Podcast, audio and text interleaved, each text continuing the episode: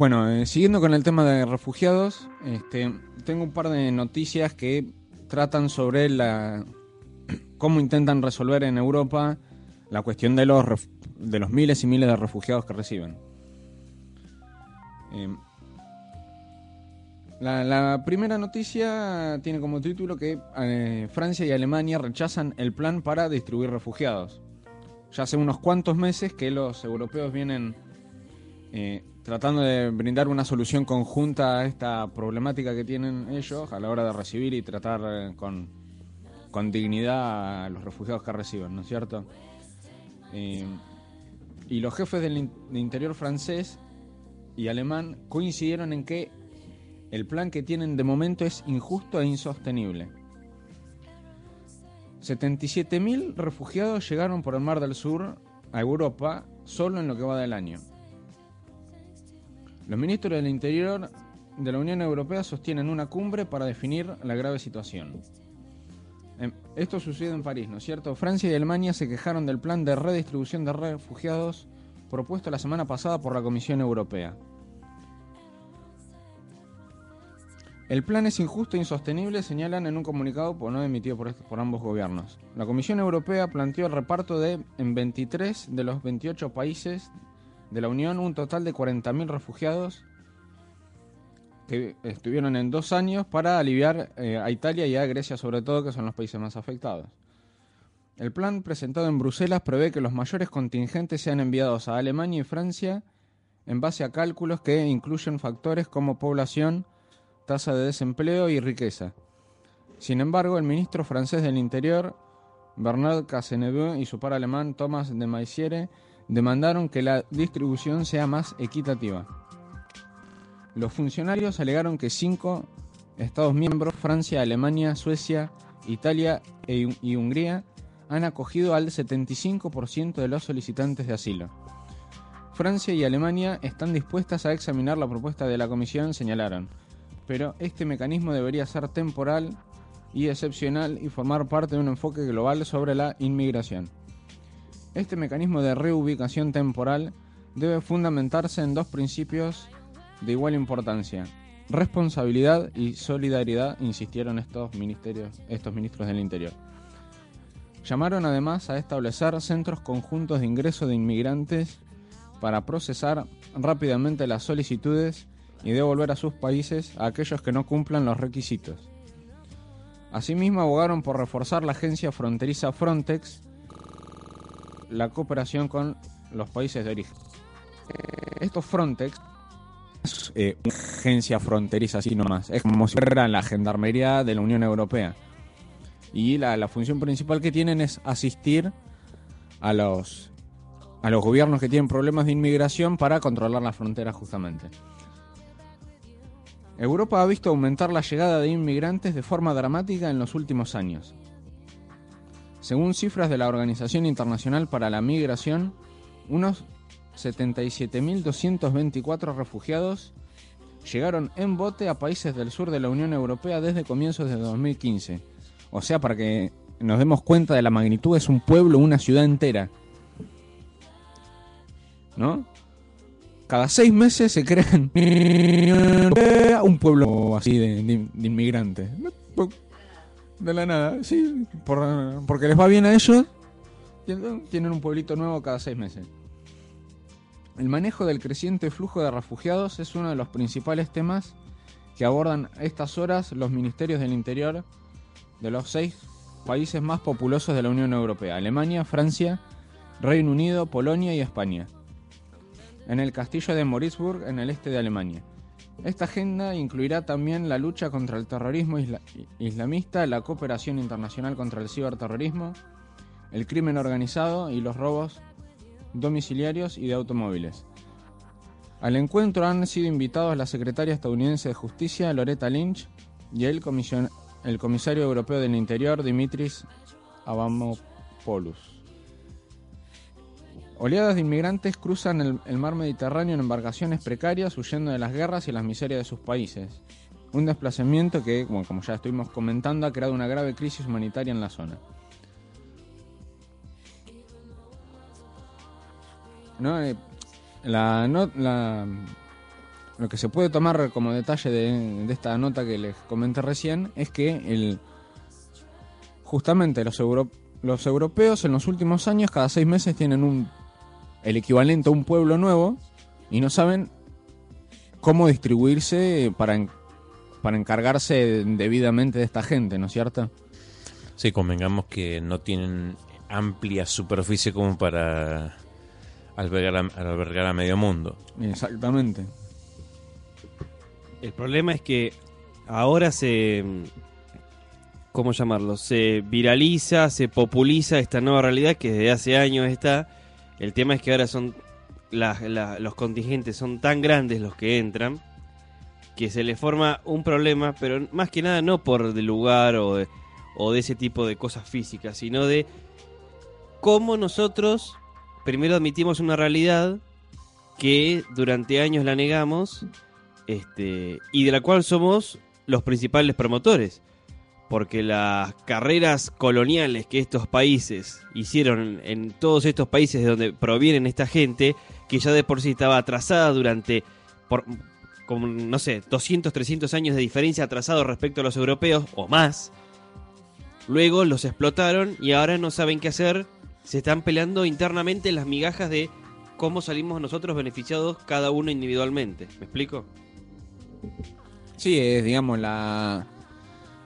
Justamente yo creo que lo que le pesa a los europeos es la, la carga, la, la culpa histórica, si se quiere. Como decía Rudyard Kip- Kipling, la carga del hombre blanco. Exactamente.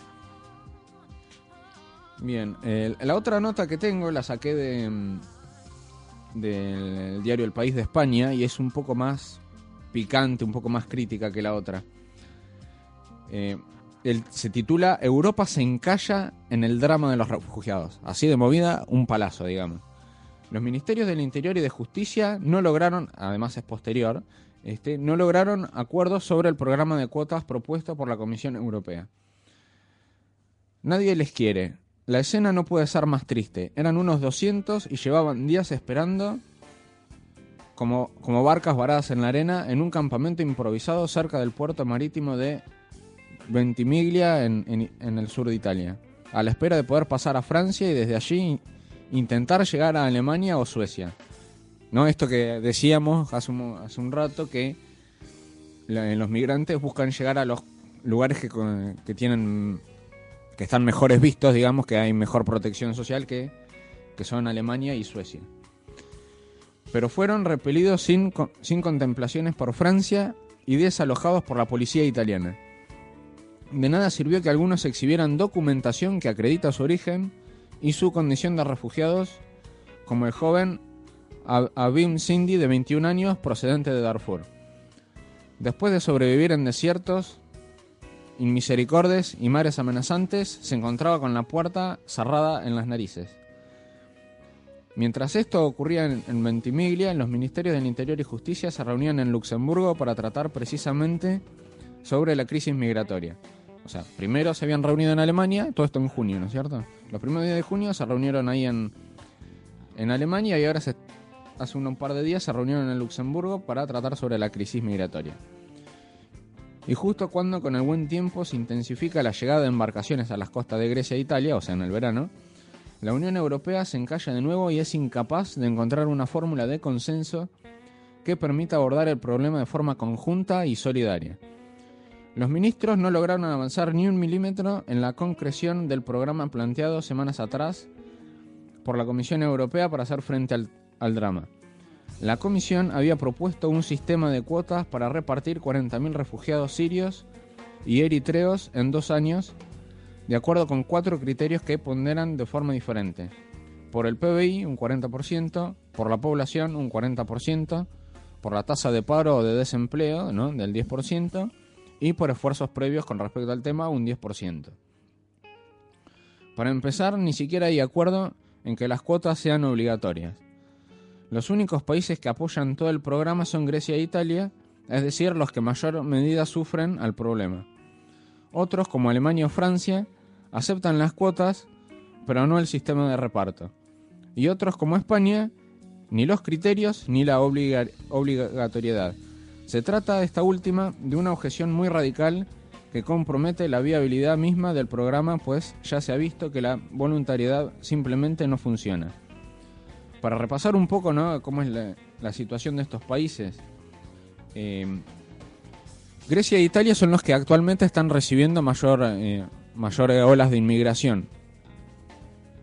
Y, y solo está claro que por la, crisis económica y, y- y también política en Grecia sobre todo, no, no pueden responder, eh, atender a esta situación. Es que te iba a preguntar, hacía no mucho que estábamos escuchando todo el problema económico que estaba teniendo Grecia. ¿Cómo hace para sostener a tantos refugiados? Claro, eh, justamente, Grecia no puede, todavía están viendo si resuelven o no la cuota que se les vence ahora con el FMI, si los respaldan los europeos o no. Sí, seamos un poco sarcásticos. Eh, Grecia está a punto de capaz de, eh, de expulsar a gente que se tenga que convertir en refugiados por cuestiones económicas y va Sí. a absorber a inmigrantes. Es como que Sí, es, un sinsentido casi. Eh, exactamente.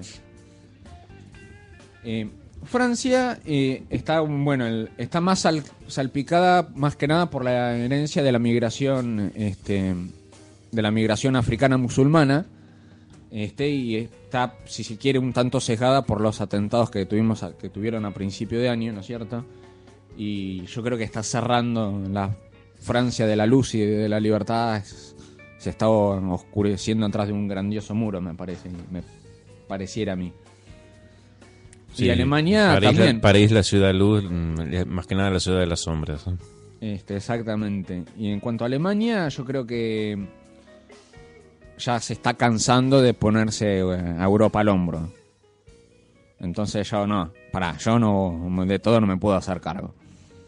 Y España también, con la migración este, a- musulmana y africana, eh, y siendo un poco más duros eh, y conservadores como son los españoles, eh, están cerrándose drásticamente.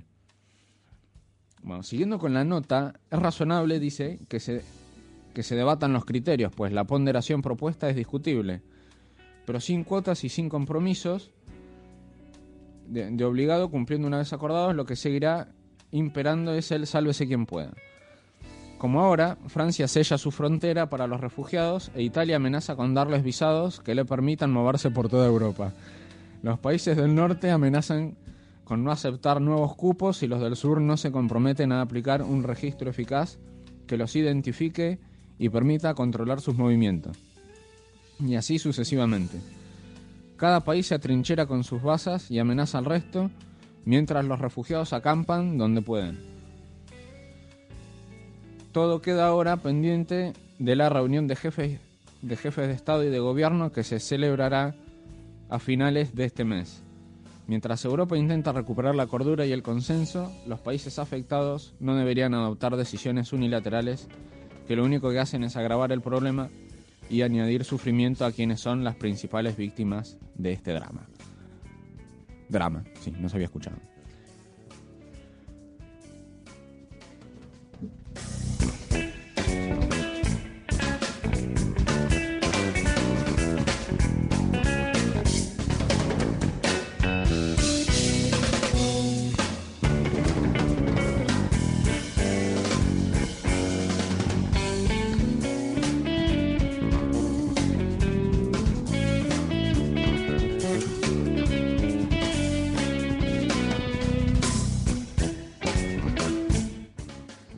Y siendo las 11 y 18 en esta mañana fresquita de 20 de junio de 2015, vamos a hacer otra pausa musical. Los dejamos en compañía de Riverside con el tema Stuck Between.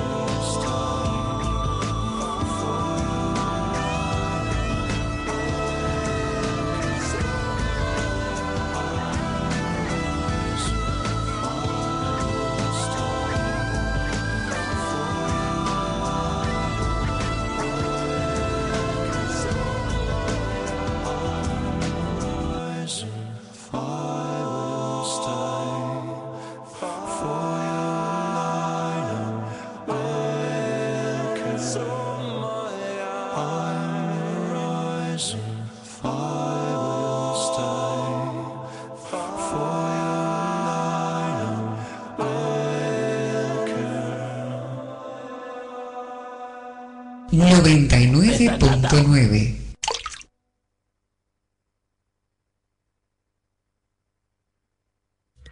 Comienzo espacio publicitario.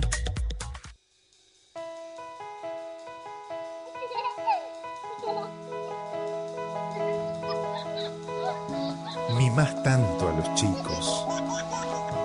Los cuidás. ¿Cuánto los querés? Harías cualquier cosa por ellos. Pero te das cuenta que por llevarlos sueltos en el auto, los podés perder en un instante.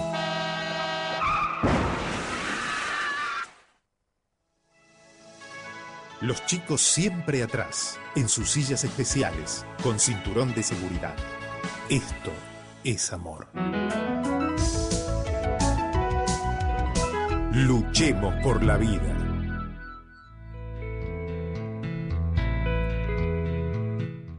Si querés publicitar en este espacio tu local, tu emprendimiento, puedes comunicarte con nosotros al 154 51 54 48 o mandarnos un correo a desacatados999 gmail.com.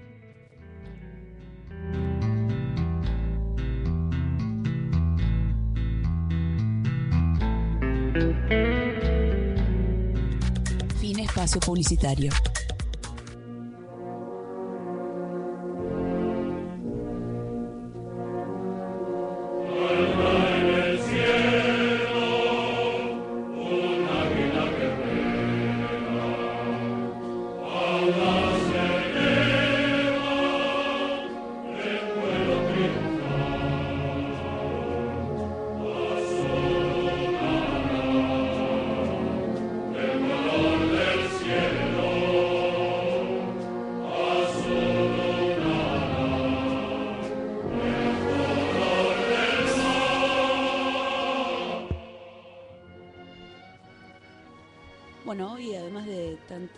Efemérides que hemos comentado, es el Día de la Bandera en nuestro país. Se conmemora cada año el 20 de junio. Es feriado nacional y día festivo dedicado a la bandera argentina y a la conmemoración de su creador, Manuel Belgrano, fallecido en ese día de 1820. La fecha fue decretada por ley 12.361 el 8 de junio de 1938, con aprobación del Congreso por el entonces presidente de la Nación Argentina, Roberto Ortiz. A partir del año 2011, por decreto nacional, dicho feriado es inamovible. La bandera fue creada el 27 de febrero de 1812, durante la gesta por la independencia de las Provincias Unidas del Río de la Plata. La principal sede de las conmemoraciones del Día de la Bandera es el Monumento Histórico Nacional a la Bandera en Rosario, provincia de Santa Fe, lugar en el que la bandera fue izada por primera vez en dos baterías de artillería, ubicadas en orillas opuestas del río Paraná. La celebración consiste en una reunión pública a la que asisten el presidente y miembros de las Fuerzas Armadas, veteranos de la Guerra de Malvinas, las fuerzas policiales y una serie de organizaciones civiles. Desde hace algunos años se incluye el desfile de la bandera más larga del mundo, que es confeccionada en forma comunitaria por la población de Rosario. La creación de la bandera es una historia siempre difícil de contar. Los orígenes de la enseñanza de la enseña patria son aún hoy una fuente de misterios y controversias. Aquí está la bandera idolatrada, la enseña que Belgrano nos legó, dicen algunos versos que serán cantados hasta el cansancio en las escuelas primarias. Claro, es el Día de la Bandera. Se cumplen 195 años de la muerte de su creador. Lo interesante, curioso y por qué no divertido es aprovechar la fecha para sumergirse en uno de los episodios más conocidos y borrosos de la historia del país, los orígenes y la creación de la bandera. ¿Pero conocidos y borrosos? Parece una contradicción, y sin embargo no lo es. Son conocidos porque en apariencia cualquier persona sabe sobre Belgrano y sobre el cielo azul que inspiró su creación. También sobre la franja central blanca de la bandera que simboliza. ¿Las nubes o era la nieve? Si la curiosidad por contestar estas preguntas, por ejemplo, demanda algo más de investigación, entonces el origen de la bandera se convierte en un episodio borroso que no contempla certezas de nada. Se sabe sí que fue el 27 de febrero de 1812, en Rosario, el día que Belgrano hizo en una pequeña fortificación a orillas del Paraná la primera bandera celeste y blanca. También sabemos por qué. Belgrano advirtió la necesidad de diferenciar los ejércitos patriotas de los españoles, a los que combatía, explica Guillermo Palombo del Instituto Belgraniano. El investigador, junto con Valentín Espinosa, publicó documentos de la historia de la bandera argentina, Instituto de Estudios Iberoamericanos. Sucede que hasta ese momento los ejércitos patriotas utilizaban como insignias las banderas reales. Esto es porque si bien la idea de independencia pisaba fuerte entre los patriotas, no estaba clara la, convenien- la conveniencia de romper del todo con la corona española. Así se daba el curioso caso de que ambos bandos luchaban bajo las mismas banderas, y nadie se había animado hasta entonces a enarbolar una diferente, que significaba ruptura. Pero Belgrano sí se animó, y por eso recibió un enorme reto del triunvirato, que lo obligó a arriar esa ensaña y deshacerla. Pero ¿cómo era esta primera bandera? Las controversias originan en que Belgrano informó sobre la nueva bandera, pero no la detalló, explica Palombo. Según sus palabras, la mandó a hacer celeste y blanca, conforme con los colores de la escarapela nacional. Y los documentos oficiales dicen que entonces la escarapela no era exactamente como la de ahora, sino celeste en el centro y con los bordes blancos. Belgrano simplemente la convirtió en bandera, una franja superior blanca y una inferior celeste. Si hubieran sido tres franjas, probablemente lo habría aclarado. En 1812, las tropas a las órdenes de Manuel Belgrano comenzaron a utilizar una escarapela bicolor azul, celeste y blanco, colores adoptados por las cintas y escarapelas distintivas utilizadas por los chisperos o patriotas adherentes a la Revolución del 25 de mayo de 1810. El mismo Belgrano expresó en un informe oficial que no usaba el rojo para evitar confusiones, ya que los ejércitos realistas, es decir, los españoles y sus adictos, usaban ese color.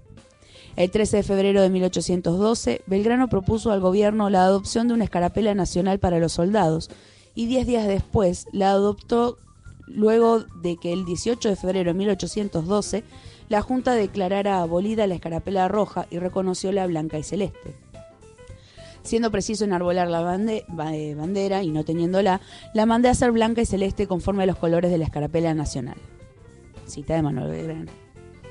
Los colores de la escarapela, que luego fueron los de la bandera, tienen otro antecedente. Eran los que identificaban a los miembros de la Sociedad Patriótica, un grupo político y literario de civiles y militares identificados con las ideas de Mariano Moreno. Como sus miembros fueron desplazados de la Junta en 1811, pasaron a la oposición. Y el primer triunvirato eligió el celeste y blanco para la escarapela con una disposición distinta de esa sociedad. Esta última disponía de este modo, celeste, blanco, celeste. La primera escarapela se supone era blanca, celeste y blanca. Otros datos parecen confirmar la teoría.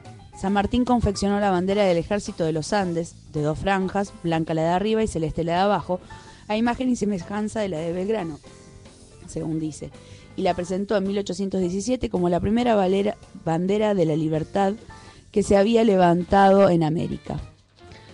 Luego, en un retrato al óleo de Belgrano pintado en Londres por Charbonnier, en presencia del prócer, se advierte de fondo un soldado con la bandera de dos franjas. ¿Por qué Belgrano no habría corregido al artista si se hubiera tratado de un error? ¿Dos o tres franjas entonces? La duda sigue sin responderse. Pero tratar de determinar el porqué de los colores es más complicado todavía.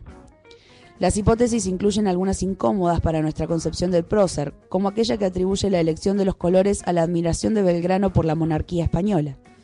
El celeste y blanco son y eran entonces los colores de la Casa de Borbón. Podría ser como una medida conciliadora para no caldear aún más los ánimos. Se dice también que los colores habrían sido tomados del manto de la Virgen o que fueron símbolo de la defensa de Buenos Aires durante las invasiones inglesas y muchas cosas más. Palombo define, defiende la idea de que durante la Revolución de Mayo, por el retrato de un marinero norteamericano, Nathan Cook, testigo de los hechos, y las memorias de Beruti, las cintas que repartían French y Beruti eran blancas y significaban la unión entre los españoles americanos y europeos, dice el historiador. Una forma de decir, elegimos nuestro gobierno local, pero seguimos bajo la órbita del rey. El azul celeste aparece en la época de la Sociedad Patriótica, hacia 1811, como distintivo de los morenistas y símbolo de la libertad. Azul, celeste y blanco, entonces, son el símbolo de la unión y la libertad, agrega el investigador. No por nada son las palabras que se leen en la primera moneda patria de 1813, la misma que, dicho sea de paso, se reproduce hoy en dorado en la moneda de un peso.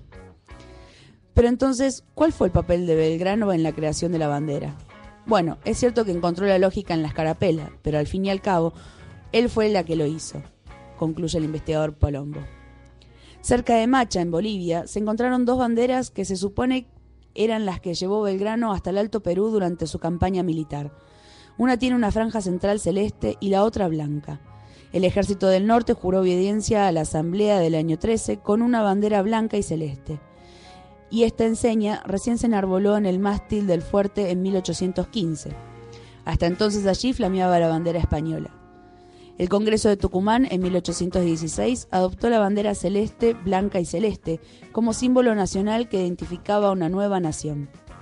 La presencia del sol en el centro de la bandera la adoptó el Congreso, reunido en Buenos Aires en 1818. Este sol es el mismo que aparecía en la primera moneda nacional acuñada por la Asamblea del año 13 y luce 32 rayos flamígeros. Hasta 1985, a bandera con el sol la bandera con sol era la bandera mayor de la nación y solo podían lucirla los edificios públicos y el ejército.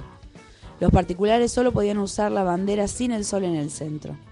Luego de 1985, el Parlamento promulgó una ley por el cual todas las banderas tienen que tener el sol de mayo. Mediante esta ley, cualquier particular o empresa privada puede acceder a una bandera con el sol, dejando de ser así solo de los organismos estatales.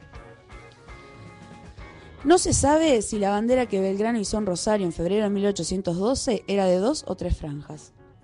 Tampoco se sabe si esas franjas eran en relación con el asta horizontales o verticales. No se sabe quién pudo haber confeccionado esa bandera, si fue jurada por las tropas o no. Si la bandera presentada por Belgrano a las tropas en Jujuy era la misma izada en Rosario u otra diferente. No se sabe si al recibir la reprimenda del gobierno por haber presentado su bandera al ejército en Jujuy la deshizo, según las instrucciones recibidas, o la guardó en espera de mejores circunstancias. No se sabe qué simbolizan los colores. Y por último, tampoco se sabe si el color de la bandera es azul y blanco o celeste y blanco. Aunque hoy hay consenso en cuanto a que es azul celeste, se discrepa el tono del código químico.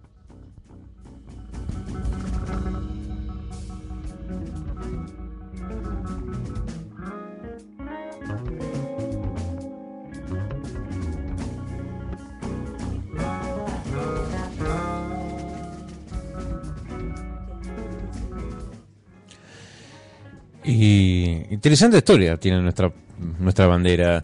Eh, cuando estábamos preparando el programa, eh, había leído así al pasar que es eh, de las historias de las banderas del mundo, es una de las que tiene, mm, uno de los- no sé si leyendas llamarlo, sino eh, una rica historia detrás acerca de sus orígenes, de, eh, de la búsqueda del significado, cuando quizás en otros países es mucho más simple el, el origen o porque son derivaciones de, de banderas preexistentes. Por ejemplo, de- sí. Recién nosotros, buscando con Guille, Mm. eh, descubrimos una anécdota que el reino de Westfalia, en Sí. Alemania, en 1812 tenía la misma bandera que podemos imaginar según las deducciones que Belgrano dijo que lo hubiese hecho si no fuesen por tres franjas, pero deducimos que era de dos franjas, la de arriba blanca y la de abajo celeste más oscurito, tenía la misma. Quizás, quien dice que alguna idea traída de algún lugar de Europa, de ahí por ahí se sacó. Yo, por ejemplo, sí lo que eh, sí lo que sabía era que, por ejemplo, los colores de la bandera eh, estadounidense eh, son no solo no es tanto una derivación de los colores de la bandera británica, el rojo, el blanco y el azul, sino que eh, fueron colores utilizados eh, en escarapelas en la Revolución Francesa. La Revolución estadounidense, eh, como tomó esos ideales de libertad, fraternidad e igualdad, bueno, los quisieron homenajear también en los colores de la bandera. Y, la bandera de Chile también tiene los mismos colores. Hay una cosa, el sol de la bandera argentina se considera como que es no es se, se lo llama el sol incaico, que se quiso representar a los pueblos originarios en, eh, en ese sol. Ahora, lo de los 32 rayos tampoco se sabe por qué. No, tampoco se sabe por qué son 32 y no. no sé, y no 40. 15. ¿Y por qué la mitad son eh, ondulados y la otra mitad son rectos? Hay muchas cosas que todavía no hemos sabido de la bandera, me Mm. Yo me atrevería a decir de que ahí no sé si no estuvieron metiendo la mano los muchachos de las logias masónicas de la época eh, que son tan eh, afectos a las, a las simbologías, eh, al, a, lo- a los significados, por decirlo de una manera, ocultos de, de los colores, los símbolos, las frases, las formas. Además, en- leía hace un ratito que se había aprobado para que de tanto particulares como empresas privadas pudieran tener también la bandera con el sol. Sin embargo, uno va por la calle y ve alguna algún local que te venda una bandera que tenga el sol. Tuvimos un mundial hace muy poco. ¿Alguna bandera utilizada en el mundial tenía el sol? No, ninguna. Es verdad, Se muy sigue- pocas. Se, se sigue reservando, me parece que socialmente se sigue reservando la bandera con el sol a las instituciones, tanto públicas como privadas, pero el particular sigue utilizando la bandera sin el sol. Yo creo que es más una cuestión de, de- no de simplificación de costos de- o de abaratamiento de costos, sino de abaratamiento de tiempos o masificación de... Es más simple sacar una Bueno. bandera que tenga dos franjas en el medio Yo te, que poner yo te digo, un sol en el en la primaria yo lo que aprendí era que la bandera con el sol era la bandera de guerra. La bandera sin el sol es la bandera argentina que simbolizaba la paz, entre comillas. O por lo menos las maestras en, en el inicio de la democracia del 83 te vendían ese, ese Ese discurso. ese no ese chamullo entre otras cosas porque convengamos que los que tuvimos que hacer la, la primaria del 83 al 89 lo que recibimos en general fueron chamullos Ahora, mi pregunta, ni siquiera son mitos son mi pregunta chamullos es la siguiente, a ver si alguno me lo sabe responder. La verdad que no, no lo busqué porque se me acaba de ocurrir la pregunta. El- la bandera que se le vende al particular tiene que tener el mismo valor simbólico que la que tiene una empresa privada o una sí. escuela pública. Pública o privada, la escuela también, ¿no? Por supuesto. Eh, la bandera no se lava. ¿Sabían eso? Sí es otra bandera no se lava La bandera no se lava. Cuando se utiliza todo el tiempo que se tenga que utilizar, que se pueda utilizar, pero cuando ya está eh, vieja o se, se sució o lo que fuere, se tiene que comprar una bandera nueva y si no me equivoco, corregime por favor, esa bandera vieja se tiene que quemar. hasta ahí no tanto La bandera vieja se quema. yo eso no sabía que se quemaba. ¿Se quema la bandera vieja? Se quema la bandera vieja, si mal no recuerdo lo que me han comentado, y se empieza a utilizar la nueva. Ahora, ¿el particular va a quemar la bandera vieja para usar una nueva? ¿Cuánto te sale una bandera? Dos pesos no sale. Y no. No, no. Ahora quemarla porque me resulta raro quemar una bandera, sea nueva, vieja, lo que sea, porque Yo he escuchado eso, que se quema la bandera vieja y se empieza a utilizar la nueva. Por Sí, empezar, eh. a mí me resulta raro que, te- que no puedas lavar la bandera cuando... Mientras más la laves, más te va a durar. No, no se lava. Yo, para mí me parece una, una tontería eso. Y mucho más me parece con la simbolización en- histórica en el mundo, históricamente, de quemar una bandera siempre significa algo como un atentado. Cuando alguien quiere demostrar que odia en un país, los mexicanos queman la bandera de los yanquis, por ejemplo. Y es una locura pensar que nosotros vamos a quemar nuestra propia bandera encima. ¿Puedo, ¿Puedo irme un poquito al pasto? A ver, Eh, ya que mencionaron que los colores ahí de la región de Westfalia estaba eh, tenían poseían el celeste y el blanco. Eh, existen las tradiciones germánico-nórdica que el fuego, el acto de entregar al fuego es un acto de purificación como como despedida hacia el más allá, hacia el Valhalla o lo, o lo que crean, se crea en la mitología eh, de esos pueblos. Sería como que una bandera vieja, usada, sucia, que ya cumplió su ciclo, bueno, se debería inmolar en el fuego purificador, me estoy yendo de mambo, eh, eh, No, pero es una explicación razonable. pues es una explicación razonable. Ahora, si dentro de nuestra audiencia hay un docente, un no o un historiador eh, que se comunique con nosotros, lo puede hacer, como dijimos, al 154 51 54 48 o al 4 38 77 12 para aclararnos esta inquietud, ¿no? Nos queda un ratito todavía de programa. 15 minutos, pero bueno. ¿Quieren escuchar algo de música y después regresamos para despedirnos? Em, Sí, algo, Algo- positivo. Sí, sí, eh, sí, esa me, esa me gustó. ¿Esa te gustó? Esa me gustó. La marcha de. San Lorenzo. una- No, no, no, no, no. no. ya, ya lo de. ya hemos pasado ya- el himno correspondiente a la fecha de hoy. No, vamos a escuchar un poco de Ataque 77 con el tema No me arrepiento de este amor. Y después regresamos para despedirnos aquí en la 99.9. Esto que llamamos Desacatados.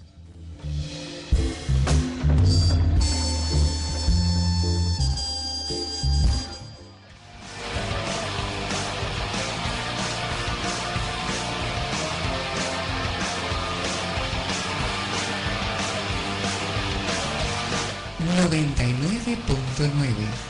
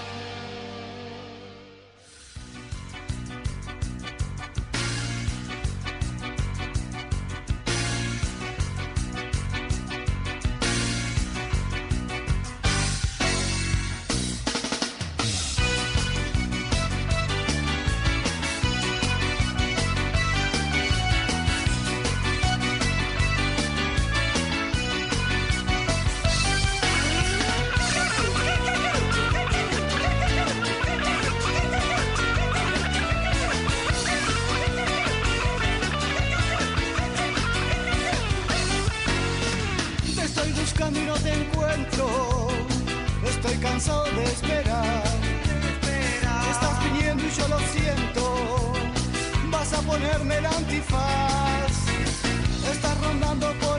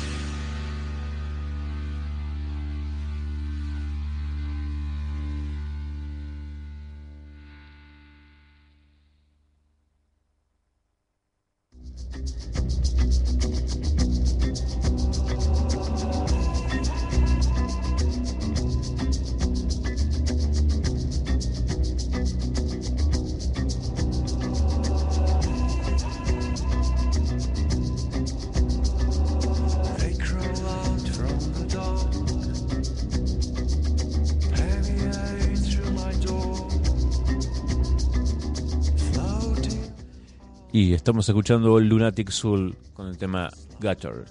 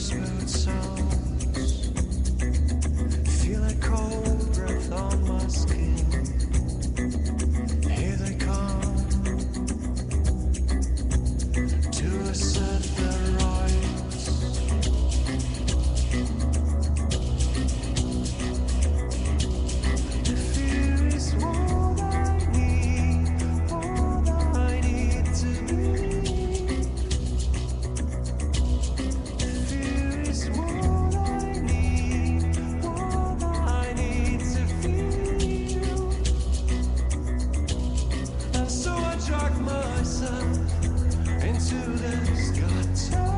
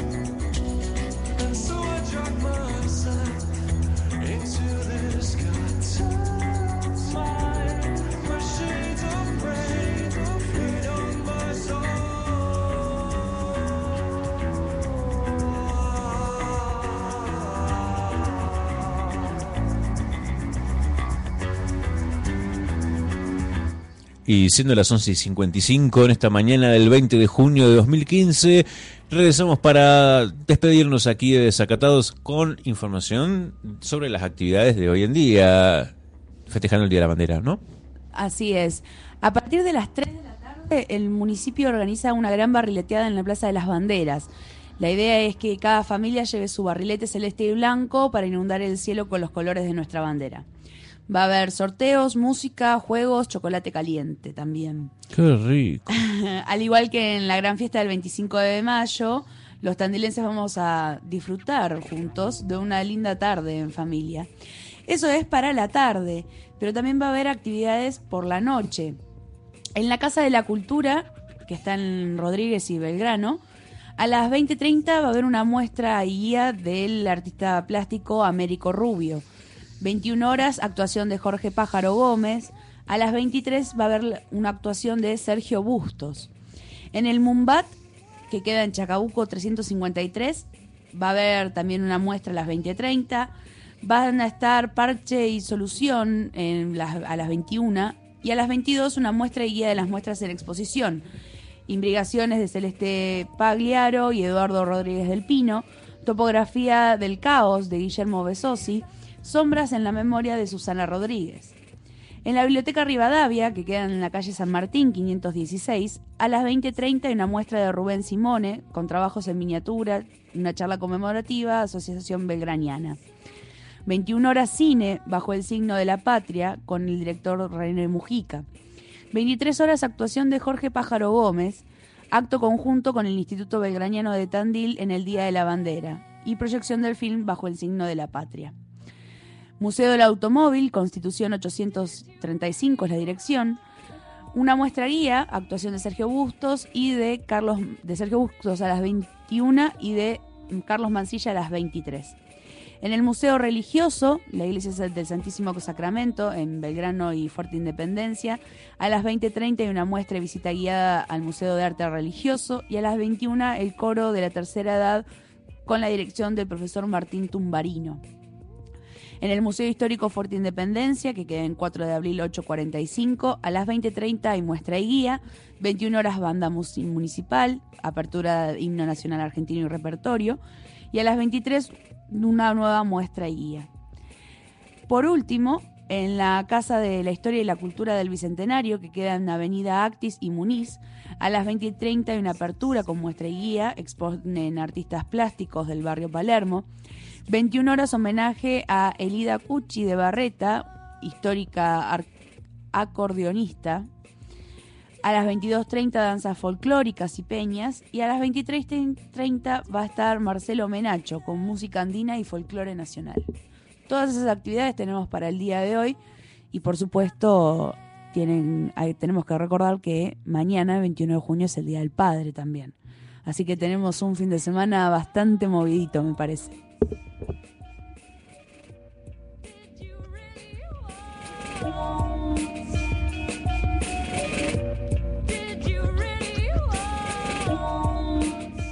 Con toda esta lista de actividades y seguramente ya varios empezando a pensar qué preparar para el almuerzo, nos despedimos desde acá, desde Desacatados, hasta el sábado que viene, como siempre de 9 a 12. Sí, gente, nos volveremos a encontrar dentro de siete días, como siempre, aquí en la 99.9. Eh, nos despedimos. Chau, hasta el próximo fin de semana. Adiós, gente. Bye bye. Nos vemos el próximo sábado. Chao oyentes, nos vemos el próximo fin de semana. Gracias por estar con nosotros.